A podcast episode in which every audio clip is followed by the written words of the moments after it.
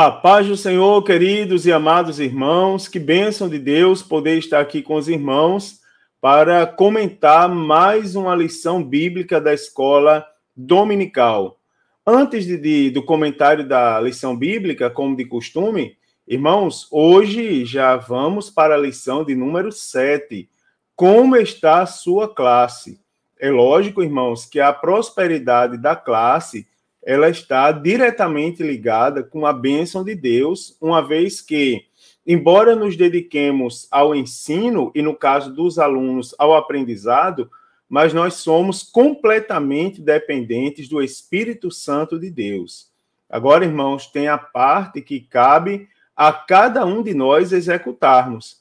Por exemplo, como está a motivação aos seus alunos, não é? A motivação às salas de aula para que os alunos cheguem à sala de aula. Eles estão sendo desafiados a estudar a lição, não é de uma forma é, simples. As, algumas dinâmicas estão sendo executadas na sala de aula, né, para motivar os alunos a estarem ali de uma forma agradável, de uma forma não constrangedora e ao mesmo tempo extremamente necessária.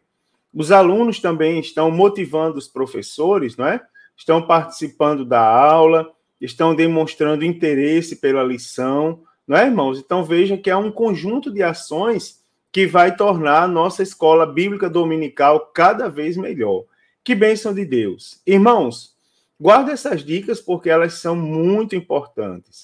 A lição de hoje, queridos, é a lição de número 7. A lição que tem por título Paulo, o plantador de igrejas. Uma lição muito bonita e muito importante para o nosso aprendizado em vários aspectos. É, a, a, o texto áureo né, da lição de hoje é, está em, na primeira carta do apóstolo Paulo aos Coríntios, capítulo 3, versículo 6, onde diz: Eu plantei, Apolo regou, mas Deus deu o crescimento. A verdade prática para essa lição diz assim: a experiência com Cristo é o mais poderoso fator motivacional para plantar igrejas. O texto bíblico para essa lição, irmãos, está em três trechos diferentes da Bíblia Sagrada. Primeiro, em 1 aos Coríntios, capítulo 3, do versículo 6 ao 9. Depois, Atos dos Apóstolos, capítulo 13, versículos de 1 a 3 e depois, Atos, capítulo 16, versículos de 1 ao 5, também os versículos 9 e 10. Primeiro aos Coríntios 3, 6 a 9, diz assim: Eu plantei, Apolo regou, mas Deus deu o crescimento. Pelo que nem o que planta é alguma coisa, nem o que rega, mas Deus que dá o crescimento. Ora, o que planta e o que rega são um, mas cada um receberá o seu galardão segundo o seu trabalho, porque nós somos cooperadores de Deus. Vós sois lavoura de Deus e edifício de Deus.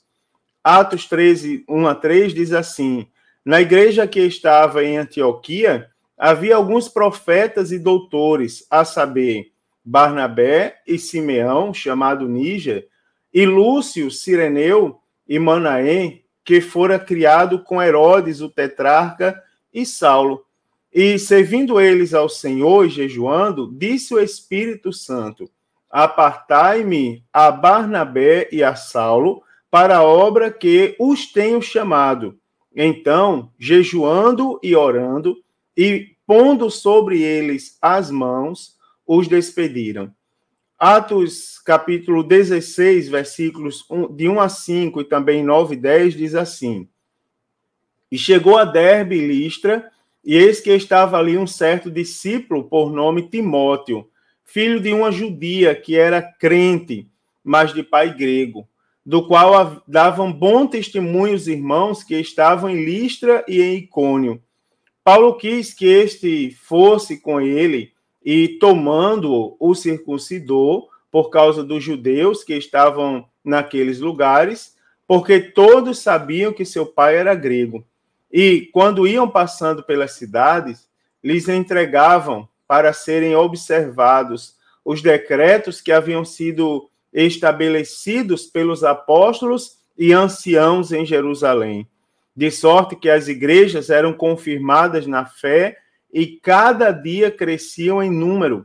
E Paulo teve de noite uma visão em que se apresentava um varão da Macedônia e lhe rogava, dizendo: Passa à Macedônia e ajuda-nos. E logo depois dessa visão, procuramos partir para a Macedônia, concluindo que o Senhor nos chamava para lhes anunciarmos o Evangelho. Queridos irmãos, nessa lição, é, nós vamos estudar alguns aspectos é, do apóstolo Paulo como um autêntico missionário de, de Deus, não é? Um autêntico, um genuíno missionário. Também eu quero mostrar aos irmãos algumas informações sobre as viagens missionárias do apóstolo Paulo e também os seus propósitos.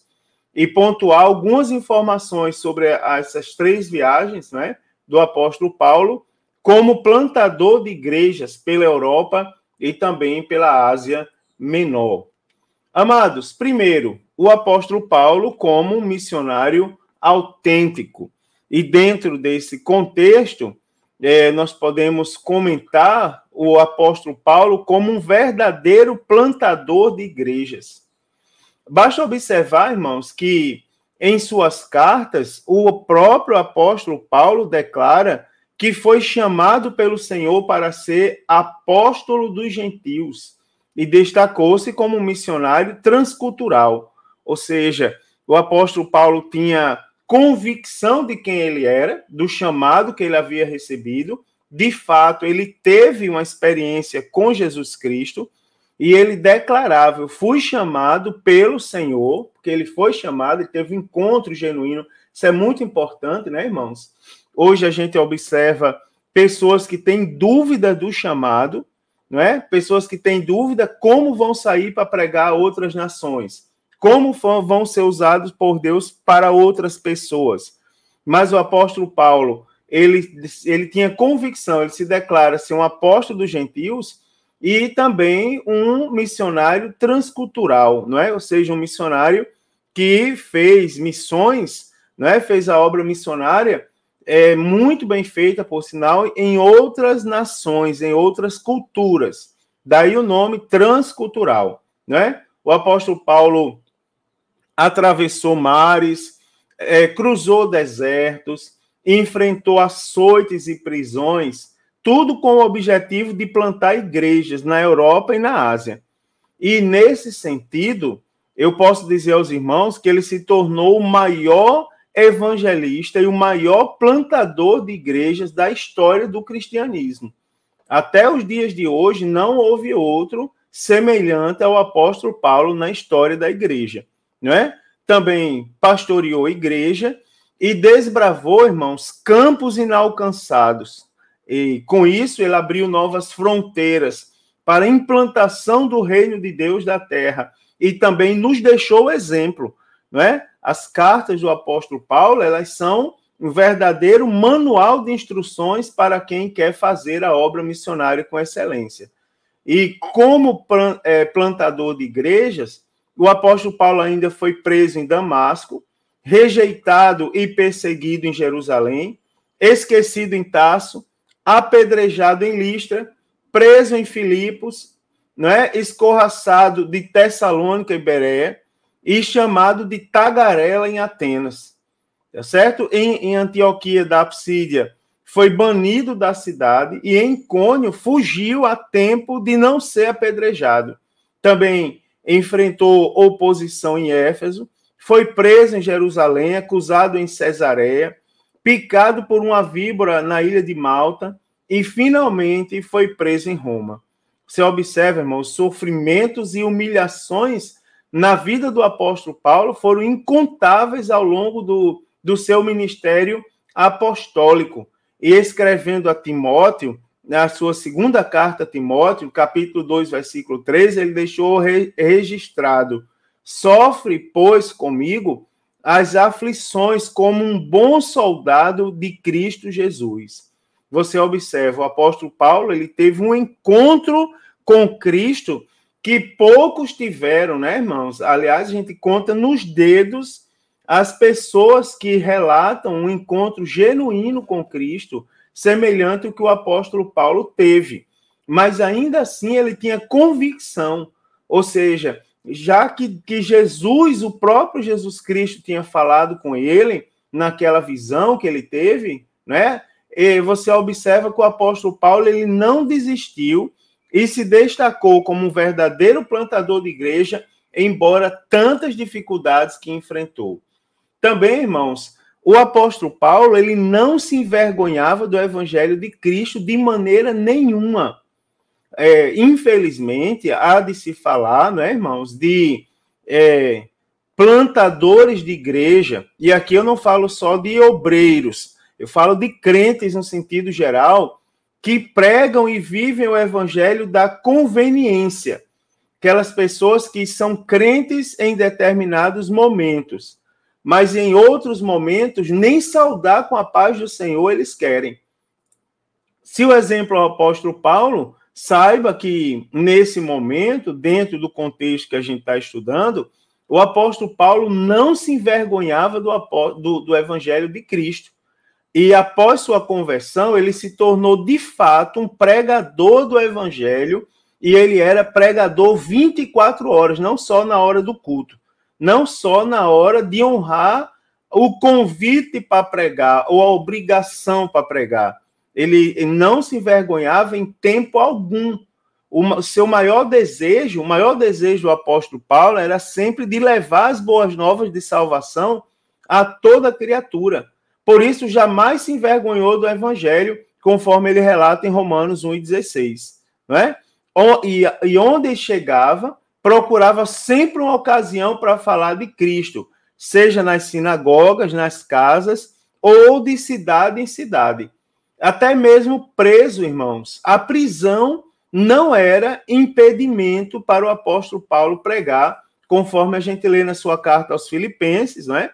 Capítulo 1, versículos 12 e 13, e também segunda carta a Timóteo, capítulo de número 2 e versículo de número 9. Um outro aspecto do genuíno plantador de igreja é que o Paulo, o apóstolo Paulo, ele tinha um sentimento de dívida. Você observa, ele dizia, ele chegou a dizer que o desejo de, o desejo de pregar o evangelho dele era tão grande que ele chegava a ter um sentimento de dívida com os homens. Em Romanos 1,14, ele diz: Eu sou devedor, tanto a gregos como a bárbaros, tanto a sábios como ignorantes. E é muito interessante, irmãos, que esse sentido de dívida não era restrito aos que estavam perto, mas também àqueles que estavam distantes. E por isso o apóstolo Paulo ele desejava viajar para outras cidades. Isso aqui é interessante e muito interessante para a nossa reflexão. É lógico, irmãos, que se a nossa missão em determinado momento é alcançar determinado povoado, nós temos que focar as nossas atenções nos costumes e na estratégia missionária que vai ser aplicado naquele povoado. Mas não significa dizer que a partir de hoje nós vamos ser especialistas naquele povoado. Não o apóstolo Paulo ele era um devedor tanto a gregos, a bárbaros, como a sábios e ignorantes. Ele estava disposto a ser um, um, um, um missionário transcultural, ou seja, pregar para outras culturas. Por quê? O evangelho, a pregação do evangelho e a obra missionária, num sentido geral, ela não leva em conta cultura. O missionário não prega cultura, ele prega a palavra. Então, independente de onde ele esteja, tanto a ignorantes como sábios, como é, gregos ou bárbaros, ele deve ter o sentimento de pregar o evangelho a toda criatura. A cultura, ela vai influenciar, talvez, na hora do comportamento ou no uso da linguagem. Por exemplo, eu sou nordestino, sou natural do Nordeste do Brasil e moro na região sul determinadas palavras do Nordeste eu não pronuncio na região sul do Brasil porque vai escandalizar as pessoas.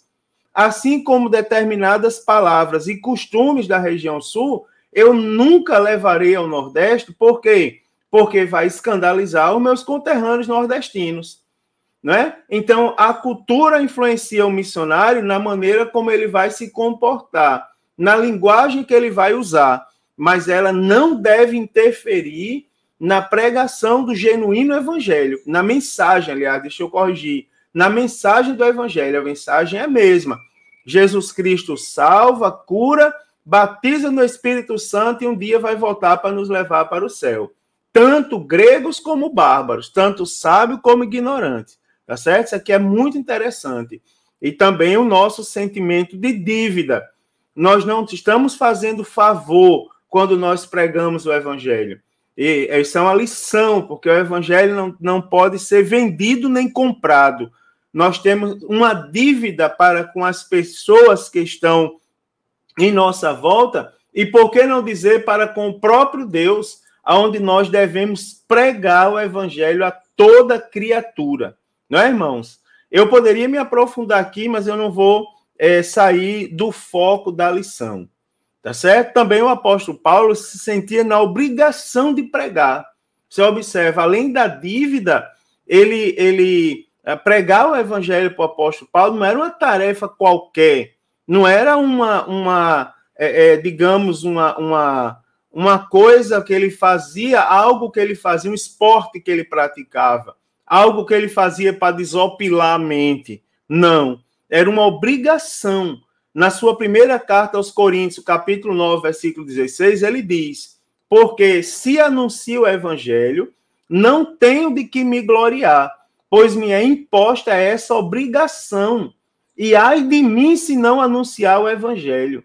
Você observa, irmãos, quando Jesus diz assim é para a gente: vocês são o sal da terra e a luz do mundo, em outras palavras, ele está impondo essa obrigação a todos nós. Como discípulos de Cristo, não temos como fugir dessa realidade. Nós somos o sal da terra e a luz do mundo. Assim sendo, temos obrigação de ser. E isso não pode ser motivo para nos gloriar. Eu ouvi a, a, recentemente a história de um grande pastor assembleano que certo dia chegaram para ele e disseram assim: Pastor, o senhor é um grande pregador do evangelho. O senhor prega evangelho muito bem. Alguém já lhe falou isso? E a resposta dele foi: O Satanás já me falou isso hoje algumas vezes. Né? Parece uma grosseria do homem de Deus. Mas com o passar do tempo e com a leitura da Bíblia Sagrada, nós vamos entendendo que ele tinha razão. Porque não era mérito nem motivo para ele se gloriar mas era uma obrigação imposta pelo próprio Senhor Jesus Cristo. A grande comissão, irmãos, não é um pedido. A grande comissão é uma ordem. Não é vão, pregue o evangelho a toda criatura. Se a gente for ler o contexto de Marcos 16, a, a, o contexto chega a dizer que Jesus, quando aparece, que encontra os discípulos entristecidos, ele lança-lhes a incredulidade em rosto e é como se ele dissesse: o que é que vocês estão fazendo aí, sentados, entristecidos? Vão por todo mundo e preguem o evangelho a toda criatura. Ou seja, eu não chamei vocês para viverem sentados, tristes, não. Chamei vocês para pregarem a palavra de Deus. O apóstolo Paulo, irmãos, também ele estava disposto a sofrer por amor a Cristo e ao evangelho. Eu lembro aos irmãos que são essas são características de um autêntico plantador de igreja. Então, quando o apóstolo Paulo se despediu dos presbíteros em Éfeso, ele disse que estava pronto para cumprir sua missão. Em outra ocasião, um profeta de nome Ágabo tomou a sua cinta e, ligando os seus próprios pés e mãos, entregou-lhe uma mensagem. Mas ele não desistiu, né, irmãos? Ou seja, ele estava disposto a sofrer por amor a Cristo e ao Evangelho. Isso aqui é algo, irmãos, que a gente precisa ter no coração. Mas, pastor, eu não sou pastor de igreja. E quem disse que essa mensagem é só para pastor? Essa mensagem é para crente. Pastor também é crente. Agora, crente que não é pastor também é crente. E precisa aprender, estar disposto a sofrer. As pessoas não querem mais sofrer. Uma vez eu, eu, eu, passei por uma igreja que eu coloquei os irmãos de joelho, os irmãos não eram acostumados a orar de joelho, nem quando chegavam na igreja, para agradecer a Deus por estarem ali. Os irmãos não, não se ajoelhavam, e eu comecei, eu digo, vou começar colocando eles cinco minutos de joelho. Mas tinha gente que não conseguia ficar dois minutos e sentava. Daí eu, eu, um dia eu peguei o microfone, como todo pastor que se preze, e dei uma reclamada para forçar os irmãos a se ajoelhar. Irmãos, não se apresse de sair da presença de Deus. E o irmão disse assim, pastor, é porque meu joelho dói, eu não aguento. É porque não é o senhor que tem um problema no joelho que eu tenho. Eu disse, mas meu irmão, mas você trabalha em pé o dia inteiro. Você corre para um lado o dia inteiro seu joelho não dói, só dói quando você se ajoelha para orar o seu Deus. Não é, irmãos? Na verdade, são pessoas que estão dispostas a sofrer pelo mundo, mas não estão dispostas a sofrer por amor ao evangelho de Cristo.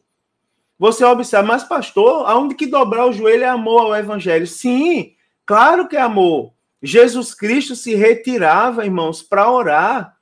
Você observa, a oração, a leitura da palavra é algo que nós temos que fazer por amor ao evangelho de Cristo falar de Jesus Cristo às pessoas, não é? E não desistir frente aos obstáculos que surgem. A, a, pessoa, uma vez um irmão chegou para mim e disse: Pastor, eu estudei tanto, eu me dediquei tanto, eu fui uma pessoa de destaque. Aí aceitei Jesus, vou pregar, o povo cospe na minha cara. Meu irmão, só o que, é que você faz? Carrega um, um, um lencinho no seu bolso. Quando alguém cuspir em você, você limpa. Quando chegar em casa, você lava. Limpa e prega para outra pessoa, meu irmão. A semente foi plantada, a, a, a missão que Jesus Cristo confiou em nossas mãos, ela precisa ser cumprida, né, irmãos? Então, o apóstolo Paulo nos deixa o exemplo. Ele estava disposto a sofrer por amor a Cristo e ao Evangelho. Eu não estou dizendo que a gente deve buscar sofrimento. Não, não é isso que eu estou falando. Eu estou dizendo que é sofrer, suportar os desafios que surgem não baixar a cabeça frente aos obstáculos, não desistir frente ao primeiro desafio, né? Também no segundo, aqui no segundo ponto, a gente pode analisar, irmãos, as viagens missionárias que o apóstolo Paulo fez, assim como seus propósitos. Primeiro, é, cabe, cabe dizer que o apóstolo Paulo realizou três viagens missionárias. E nessas três viagens missionárias, o apóstolo Paulo pregou nas cidades do Império Romano, né? Então, apesar de não dispor de muitos recursos, nem de meios de transporte, comunicação sofisticada, ele alcançou o mundo da sua época. Irmão, isso é muito interessante. Deixa eu abrir um parênteses aqui para fazer um comentário que eu ouvi uh, uh, ontem. Eu ouvi esse comentário. Alguém disse assim: como que essa criancinha com essa idade, menos de 11 anos de idade, fala tão bem de Jesus, como é que pode isso? Eu disse: olha, essa criancinha aí, com 3 anos de idade, essa criança, aliás, com 10 anos de idade, essa criancinha já leu a Bíblia três vezes. Sabe por que, que você acha bonito essa criança saber tantas coisas e você não saber nada? É porque você nunca leu. No dia que você lê, outras pessoas vão se admirar do que você é, é, do que você fez e elas não fizeram. Basta, irmãos, fazer. O apóstolo Paulo não tinha recursos, meio de transporte, não é? Não tinha é, meios de comunicação, rede social, mas ele alcançou o mundo da época dele. Por quê? Porque ele se dedicava àquilo que ele fazia para Jesus.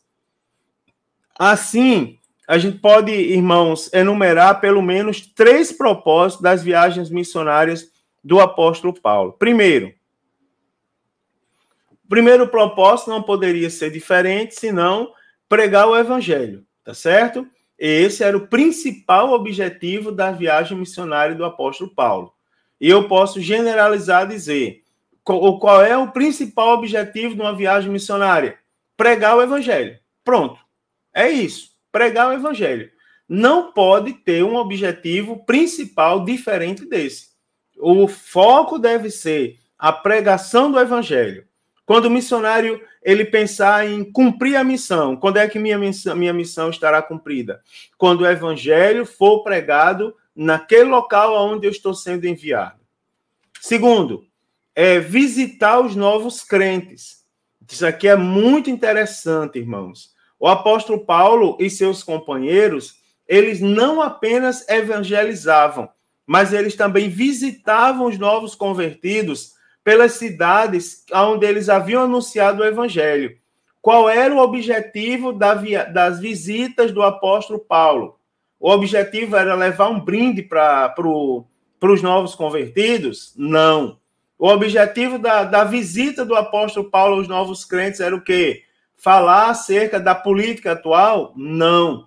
Era o que, irmãos? Era falar acerca dos times de futebol? Não. Era o que? O apóstolo Paulo ele tinha que ir visitar um novo crente, mas não podia levar a Bíblia nem de terno para a pessoa não descobrir que ela é crente e não se sentir ameaçado. Não. Qual era o objetivo da visita do apóstolo Paulo aos novos crentes? Preste atenção, irmãos. A lição que eu estou querendo ensinar era exortá-los a permanecer na fé e encorajá-los em meio às perseguições e ao sofrimento do evangelho. Irmãos, é assim, ó. Como que a gente vai fazer isso? Como que a gente vai encorajar um, um novo convertido? É assim, irmãos. É, é, é, como que a gente vai, vai encorajar um novo convertido? A gente precisa explicar a Bíblia para ele. Não é falar mal dos outros. Oh, alguém vai falar mal de você agora que você é crente. Não, irmãos é o seguinte: eu vou, vou falar uma, um discurso simples para novos crentes. É, você antes vivia na lama com os seus olhos cheios de escama. Desde o momento que você aceitou Jesus, sabe o que foi que Jesus fez na sua vista? Ele removeu as escamas e você passou a enxergar a lama que você sempre viveu dentro. Então, agora, como você está enxergando que você está dentro da lama, você vai querer sair dela. Só que talvez não seja fácil. Você sair de dentro da lama, você tirar a lama do seu corpo e você apagar as marcas que a lama é, é, deixou na sua própria pele.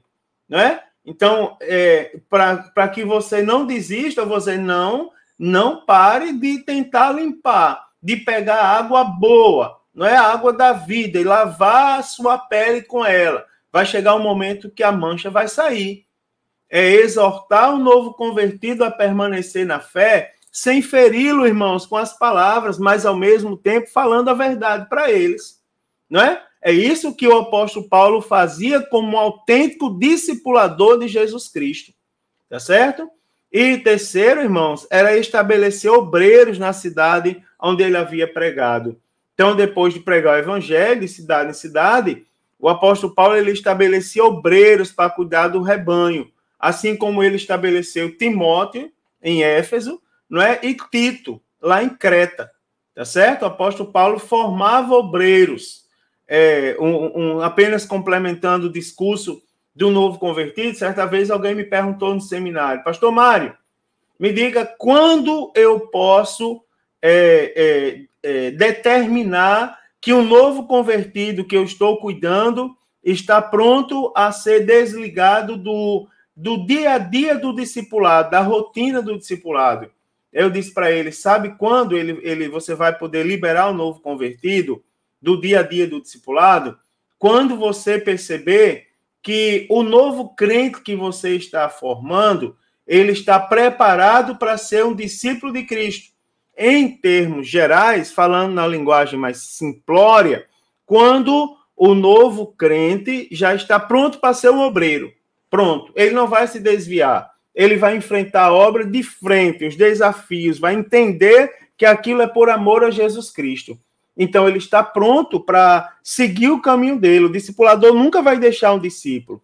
Eu ainda hoje recebo ligação de pastores que cuidaram de mim na minha infância, na minha adolescência, na minha juventude, tá certo? Cuidarem ainda hoje, vez por outra, liga. O Mário Sérgio, como é que tá? O que é que anda fazendo? Tem alguns deles que ligam e brinca. Ainda é crente? Ainda está cuidando de igreja? Não é? Ou seja, mas é a maneira de cuidar. O, o discipulador nunca perde o contato com o discípulo, mas o objetivo é formar obreiros, formar trabalhadores para a seara. Agora, irmãos, a gente pode comentar um pouco sobre as viagens especificamente do apóstolo Paulo. Por exemplo, a primeira viagem missionária do apóstolo Paulo. É assim, primeira viagem missionária. Primeiro ponto, o apóstolo Paulo vai de, da Antioquia a Chipre, tá certo? Então, é, a primeira viagem do apóstolo Paulo ela ocorre logo após ele ser comissionado pelo Espírito Santo, que foi a leitura que a gente fez. Apartai-vos a Barnabé e a Saulo, né? Então o apóstolo juntamente com Barnabé, ele embarca em Seleucia, né, no porto marítimo de Antioquia e sai em direção à Ásia Menor. Já na ilha de Chipre, já em Chipre, na cidade natal de Barnabé, eles desembarcam é, em, em Salamina, onde havia uma considerável população judaica. E ali eles anunciam a palavra do Senhor à sinagoga local. Depois, viajando em direção à ilha de Pafos, proclamar, proclama o evangelho de Jesus Cristo às suas aldeias e povoados. Não é? Depois disso, vai de Chipre a Antioquia da Psídia. Né? Então, de Pafos, subindo o rio Sestro, Paulo chega a Pergue, região da Panfilha, cuja população era devota de Diana, né? ou na mitologia grega, a deusa Artemis. É, após uma viagem de 160 quilômetros aproximadamente, o apóstolo Paulo chega a Antioquia da Psídia, onde havia uma grande comunidade judaica e um posto militar romano. O que, que vai acontecer? Na sinagoga local, o apóstolo Paulo proclama o evangelho aos judeus da diáspora, né, judeus que estão dispersos, conduzindo os judeus à conversão. Muitos deles se converteram. Então, no sábado seguinte, a Bíblia fala de uma grande multidão que se congregava com a finalidade de ouvir a palavra de Deus que o apóstolo Paulo pregava. Os judeus é, é, é, incrédulos naquela época, eles saem e começam a blasfemar e a incitar ali um motim naquela cidade contra o apóstolo Paulo.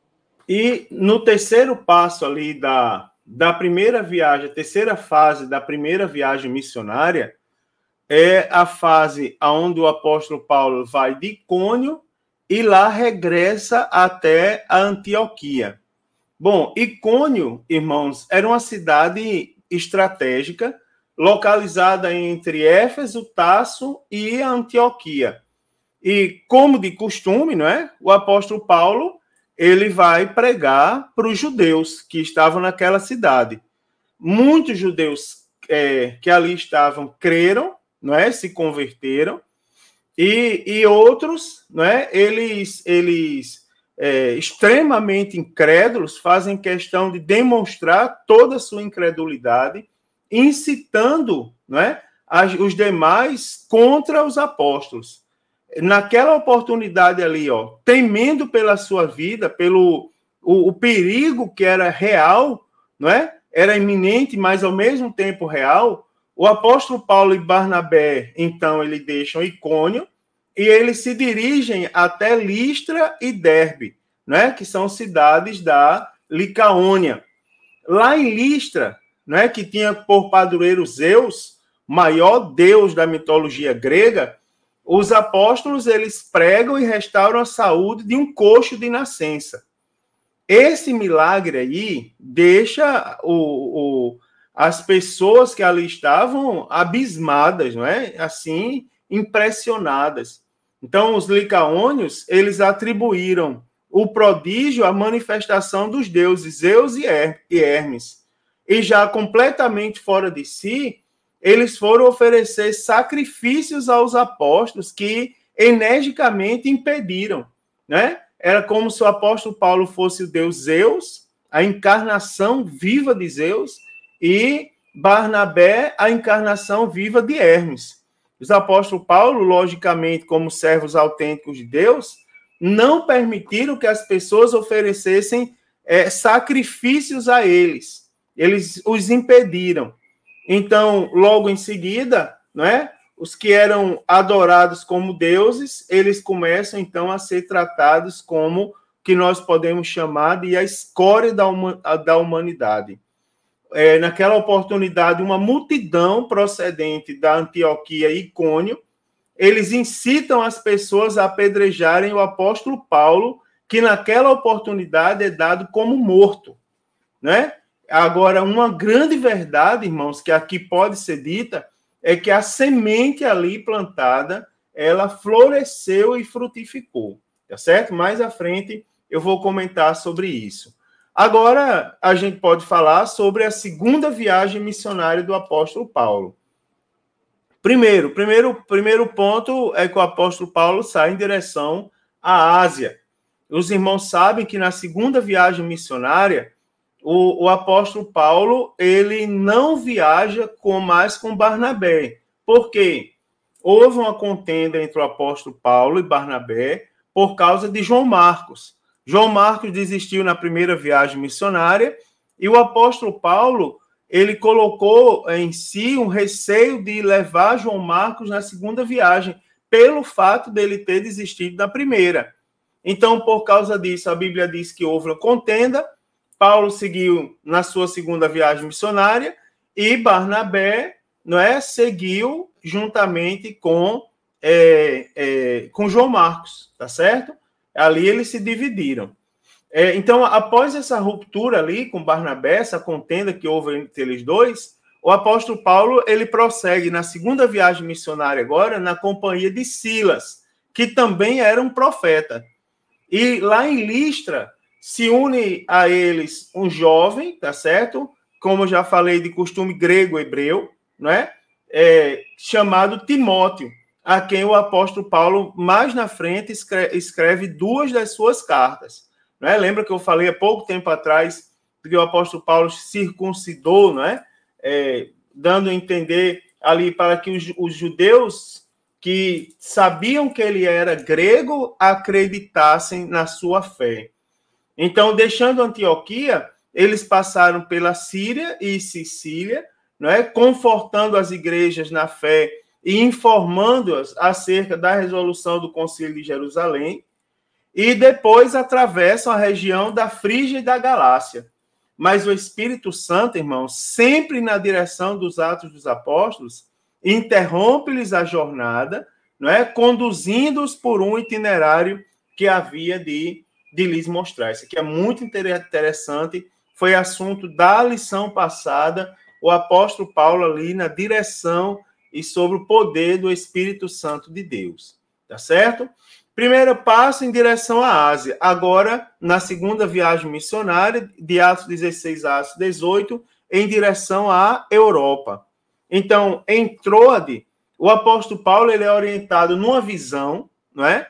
Uma vez me perguntaram é, acerca dessas visões. Em alguns momentos havia é, a manifestação do dom da revelação, da profecia, né? Profetas eram usados Outras vezes o próprio apóstolo Paulo tinha visão. Então depende muito do contexto. Então, nesse caso, numa visão, ele é orientado para seguir para a Macedônia. Então, rumo a Filipos, passa pela é, Samotrácia né, e por Neápolis, até chegar a Filipos. Então, essa foi a primeira cidade da Europa a receber o evangelho, tá certo? Foi a cidade de Filipos. E Lídia, né, foi a primeira europeia a aceitar Jesus, tá certo? É, é, ela, ela, Lídia, constrange os apóstolos a se hospedarem na casa dela. Na, nessa cidade de Filipos, irmãos, é onde o apóstolo Paulo expulsa o espírito de adivinhação que tinha naquela jovem, não é? Que por intermédio desse espírito de adivinhação dava lucro a seus senhores. Então, vendo esses, os seus senhores, senhores daquela jovem, que a fonte do seu ganho é, tinha se esgotado, porque o apóstolo Paulo expulsou o demônio que tinha naquela menina, eles incitam então a cidade contra os apóstolos, que levados ao tribunal foram postos na prisão. Né? Aqui uma, uma das passagens mais pregadas, né? talvez muito lembrada em muitas igrejas, né? É onde no cárcere Paulo e Silas adoravam a Deus quando um terremoto abriu as portas da cadeia, né, irmãos? Um, um episódio que constrange então o carcereiro e ali toda a família do carcereiro se converte a Jesus. Já libertos ali da prisão, eles seguem para Tessalônica, né, passando por Anfípolis e por Apolônia. E dali é, prosseguiram a pé cerca de 64 quilômetros até a cidade. Agora, o regresso, né? De Atenas, o apóstolo Paulo se dirige a Corinto, a mais importante metrópole da Grécia. Lá em Corinto, ele faz contato com Áquila e Priscila. Aos sábados, né, ele consagrava-se para proclamar o evangelho aos judeus e gentios que ali residiam. E seu grande esforço resultou na conversão do principal da sinagoga, chamado irmão Crispo. Né? Então, a permanência do apóstolo Paulo em Corinto foi de um ano e seis meses. Um ano e seis meses foi o tempo que durou a missão dele lá em Corinto. É, quando se despediu ali, né?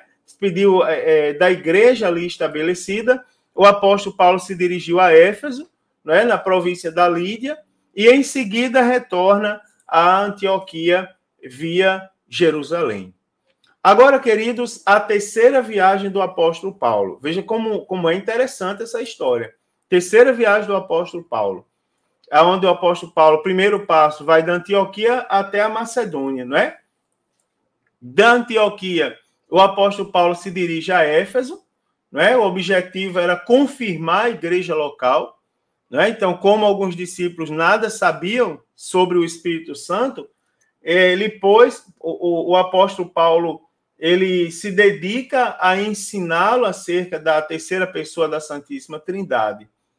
Em seguida, o apóstolo Paulo ora para que o Espírito Santo de Deus sobre eles viesse. Né? Então, imediatamente, a Bíblia Sagrada diz que eles começam a falar em outras línguas e a profetizarem. E o resultado de, do, do seu trabalho não é, é que a superstição daquela cidade ela é vencida. O segundo passo da terceira viagem missionária seria da cidade de Filipos até Jerusalém. Nesse ponto aqui do livro dos Atos dos Apóstolos, o apóstolo Paulo então encerra a terceira viagem missionária. Ele visita a Macedônia e a Grécia e logo em seguida não é, retorna à Ásia. E, e aqui a gente pode destacar alguns, alguns fatos do regresso. Por exemplo, o seu longo discurso né, a ressurreição de Eutico né, e o comovente discurso aos anciãos de, de Éfeso. Né, irmãos? A, a famosa despedida do apóstolo Paulo aos anciãos de Éfeso. Então, apesar de ser alertado divinamente sobre os perigos que o aguardavam em Jerusalém, o apóstolo Paulo ele vai, mesmo assim, até a cidade de Jerusalém. Né? E lá em Jerusalém, o apóstolo Paulo, quando chega, ele se reúne, é, reúne os anciãos da igreja na casa de Tiago e narra o que Deus fez aos gentios através do seu ministério, é, do seu ministério é, de apóstolo, seu ministério apostólico, não é? Então, uma vez ouvindo, uma vez de, de posse desse relato, os presbíteros, eles se preocupam com a reação dos judeus a, a, acerca a respeito do apóstolo Paulo. Eles sabiam que ia ter, ia ter alguma reação. Os judeus não iam deixar barato que alguém fosse usado assim por Deus, né? E o temor não era infundado. Paulo ele é acusado e é agredido pela multidão. Mas mais uma vez, Deus, que havia chamado o apóstolo Paulo, lhe preserva a vida né, providenciando para que seja levado a Roma, aonde era necessário que o evangelho fosse pregado, né? Louvado seja o nome do Senhor Jesus. Irmãos, para concluir essa bonita lição, né? Essa pense numa lição bonita, numa lição inspiradora. A gente pode ver que nas viagens missionárias do apóstolo Paulo, é, nós vemos clara e meridianamente os atos do Espírito Santo, de uma maneira muito clara, de uma maneira muito evidenciada, não é? Agora, vale a pena a gente tirar daqui como lição que o Espírito Santo continua a operar maravilhas no campo missionário, tá certo? Fazendo o evangelho chegar até os confins da terra, não é? Então, é, quando intimado pelo Senhor, uma última lição que eu quero falar aqui, não, irmãos, não fuja não diga não, não rejeite, responda, né? Eis-me aqui, envia-me a mim. Que Deus, nessa lição, irmãos, possa despertar em todos nós a vocação missionária, que em alguns lugares já foi perdida. Em alguns lugares não se fala mais em formar pessoas para, é, para serem missionários do Senhor Jesus, pessoas que entreguem a sua vida por amor ao Evangelho de Jesus Cristo. Que Deus possa despertar e que nesse dia, né, irmãos, no dia da ministração da lição de número 7, o Senhor possa acordar o desejo missionário no coração de todos nós. Deus abençoe, uma ótima aula para você. Leia o conteúdo da lição, faça suas pontuações, leve ao professor, contribua com a aula, né? contribua com os colegas de classe, motive o máximo de crentes que você puder motivar para essa excelente lição e que Deus possa usar cada um de nós nessa nobre tarefa de pregar o evangelho e fundar igrejas para a glória de Deus, não é, irmãos? Expandir o reino dos céus. Aleluia. Uma ótima aula a todos. Se Jesus não voltar a próxima semana, eu comento a lição de número 8. A paz do Senhor a todos os irmãos.